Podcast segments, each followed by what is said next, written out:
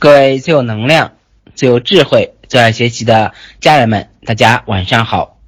我是新语文化的汪维强老师，也是我们今晚的主持人。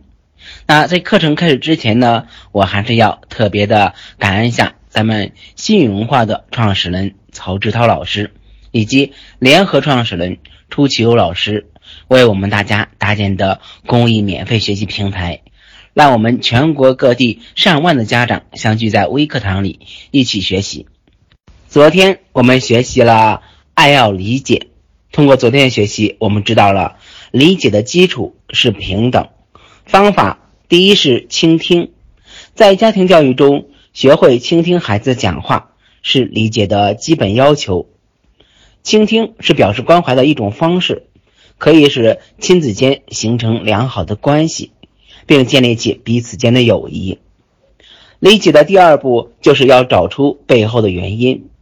家长把孩子视为朋友，认真的倾听孩子的心声，而不带自己的偏见及自己的价值观来看待孩子的行为。父母和孩子在一起陪伴孩子，不仅能给孩子提供向父母学习的机会，还能促进家庭成员的交流，增进父母和孩子的感情。作为家长，我们无论怎么忙，都必须每天抽出一定的时间来陪伴孩子，这样孩子才能健康的成长。然而，在这个生活、工作节奏越来越快的世界当中，越来越多的父母没有时间来陪伴孩子了。那么，今天我们就就告诉各位家人们，如何合理的安排我们的时间，正确的陪伴孩子。全国各地最爱学习、最有学习力的家人朋友们，大家晚上好！我是新月文化的阳光老师。今天晚上我们学习微课第十二节：爱要陪伴。在这个生活、工作节奏越来越快的世界中，越来越多的父母放弃了对孩子的陪伴。他们以为重要的不是陪伴孩子。而是为孩子将来入学筹集学费。他们的设想是，孩子太小，只要长身体就行，还没有到学习的年龄。当孩子长大一些，长到了要上学的年龄，再用昂贵的学费让他接受最好的教育。可他们不知道，孩子从零岁开始就已经进入非正式学习的年龄。这些父母。没有安排好时间，也没有认识到与孩子情感交流的重要性，往往把与孩子亲近的时间都给挤掉了，并以大量的金钱作为弥补。这样，他们认为该给孩子的都给了，自己辛辛苦苦的挣钱工作就是为了孩子，他们已经满足了孩子的一切需求。只不过没有时间和孩子接触而已。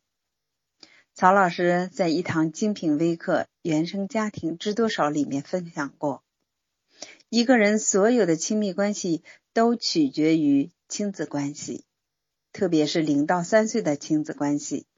父母的陪伴和呵护决定着孩子内心的安全感和价值感。每个成人心中都有一个小小孩。每个小孩心中都有两个问题：我可爱吗？我有用吗？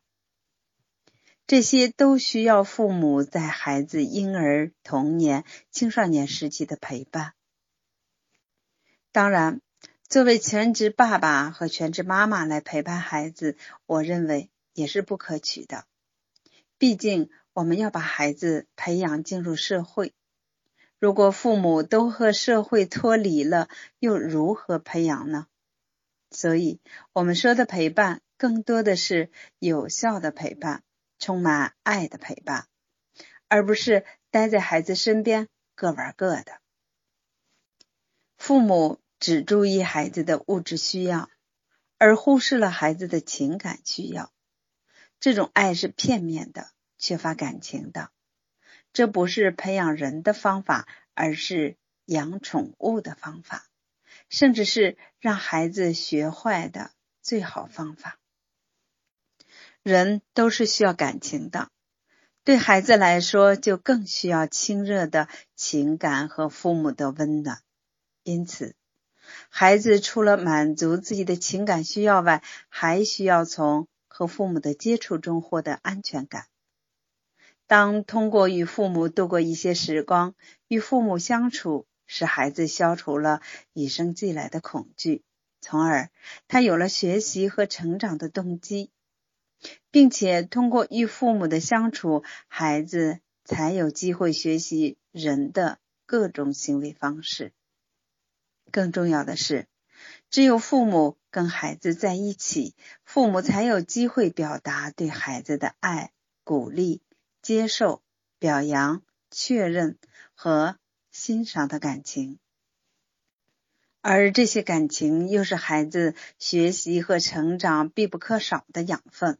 所以，那些缺乏父母陪伴的孩子，他们不能从亲子情感交流中满足情感发展的需要。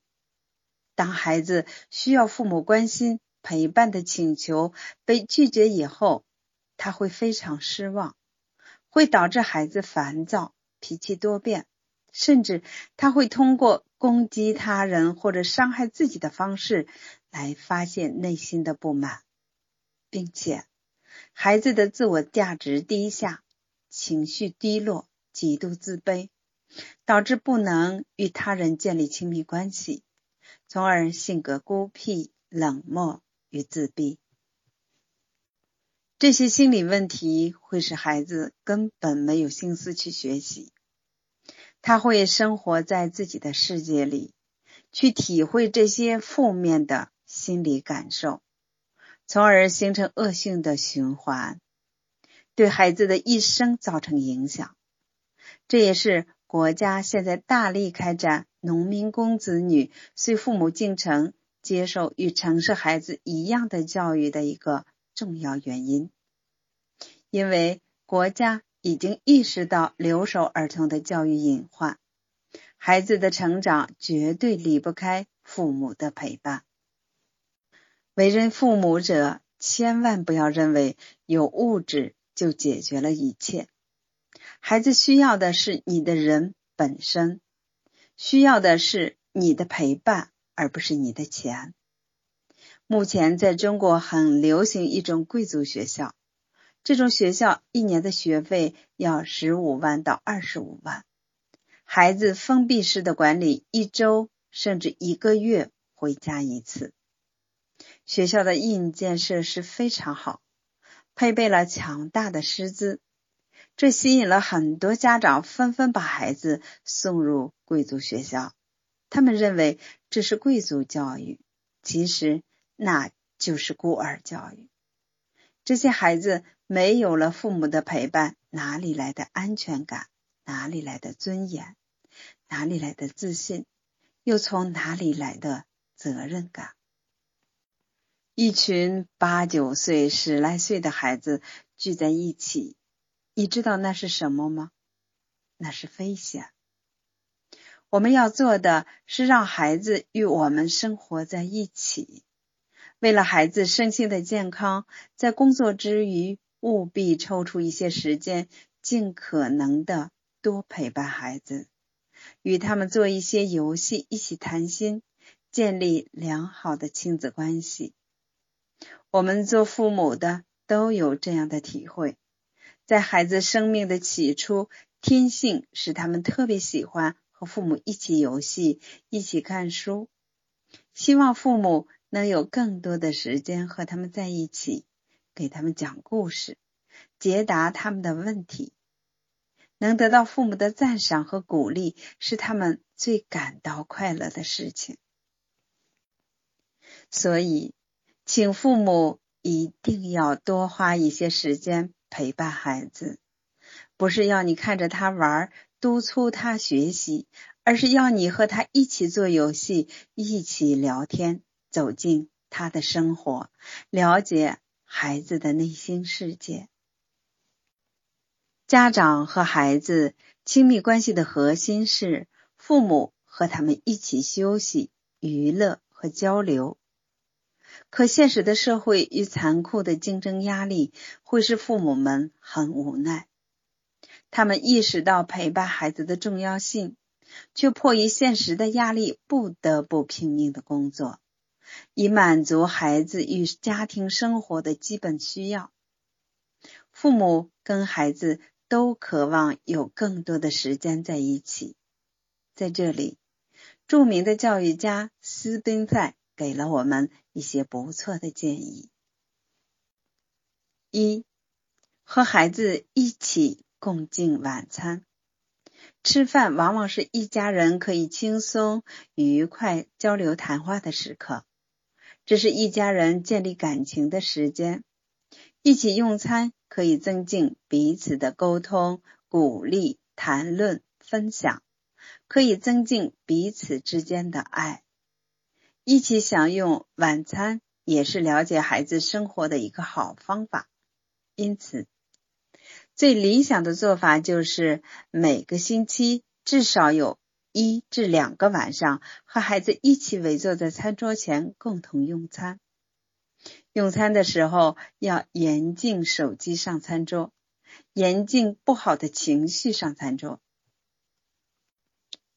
我们也可以提前想好一个主题进行谈论。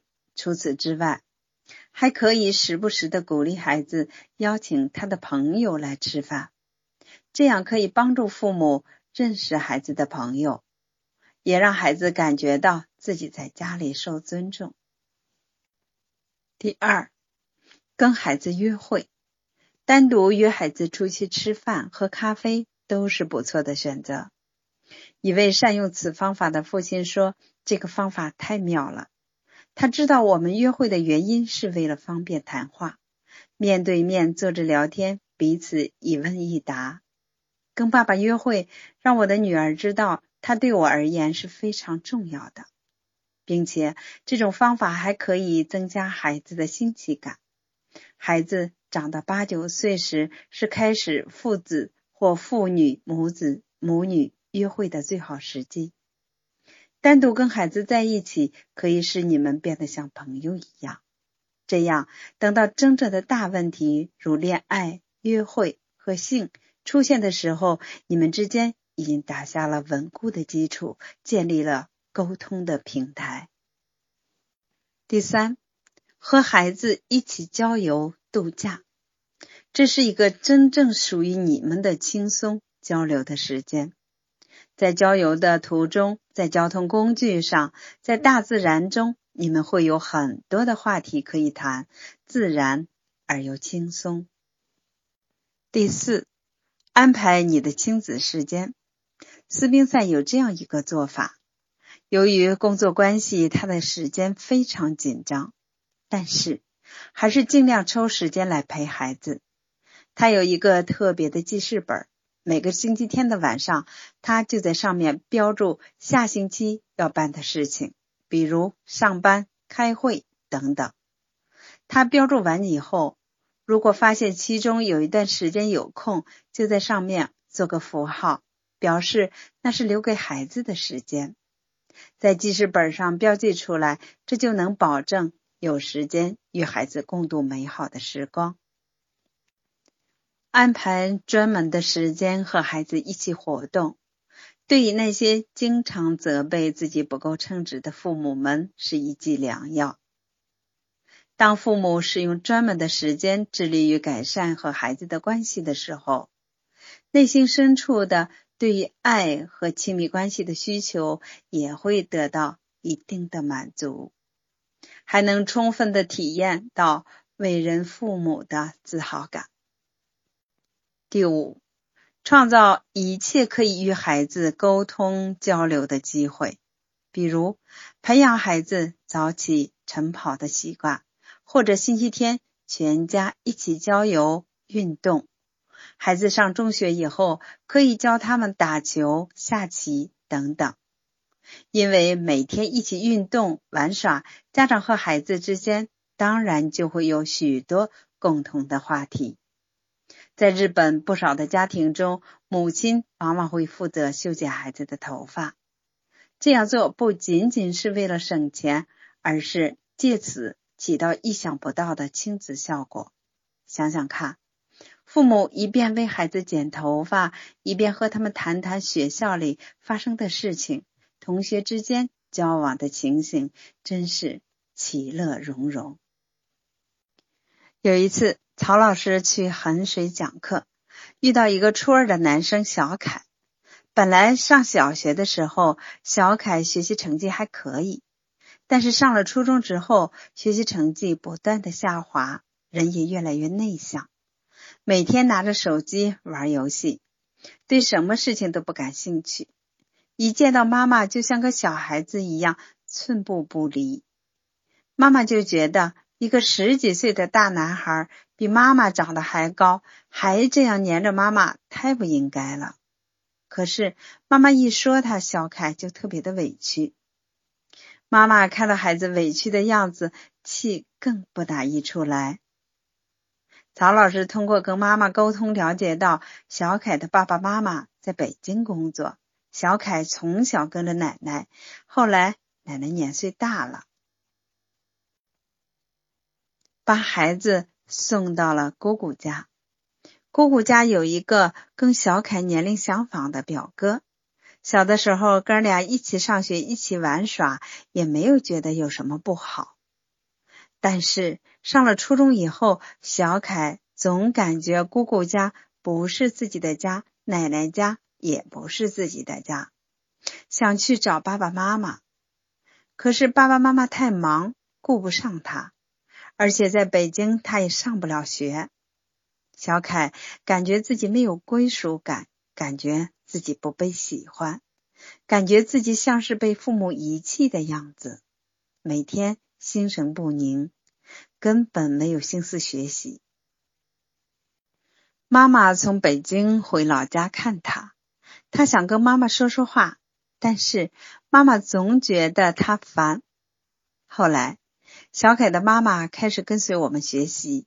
了解了孩子的心理需求，多陪伴孩子，多倾听孩子。小凯的状态越来越好，学习成绩也在稳步的提升。父母和孩子在一起，陪伴孩子，不仅能给孩子提供向父母学习的机会，还能促进家庭成员的交流，增进父母和孩子的感情。作为家长，我们无论怎么忙，都必须每天抽出一定的时间来陪伴孩子，这样孩子才能健康的成长。好，今天的微课就到这里，明天晚上八点我们再见。如果你依然认为忙于工作就很难照顾陪伴孩子，那我要告诉你，目标在哪里，结果。就在哪里，你把目标定在工作上，就一定会疏忽孩子的需求；如果你的目标定在家庭上，也一定会影响事业的发展。那如果你把目标定在工作和家庭的平衡上，结果一定是工作家庭平衡的越来越好。对于工作和家庭的平衡上，我感觉我还是有一些心得的，比如说，在每个周五的时候，如果确实因为工作不能接儿子回家，那我会在上班前写好一张纸条，放在儿子的作业桌上。纸条很简单：“儿子，欢迎你回家，妈妈一下班就回来陪你。”几次这样下来之后。即便是不能去接儿子，孩子回家仍然可以感受到妈妈的爱。好，今天的作业，今天一起跟孩子制定一个近期的一天亲子活动计划吧。可以让孩子选择一种，选好以后一起制定详细的计划，比如外出郊游一天，或者跟爸爸妈妈。来场约会，再有或者看一场电影并吃个大餐，或者一起来场体育运动，或者孩子还有更好的主意。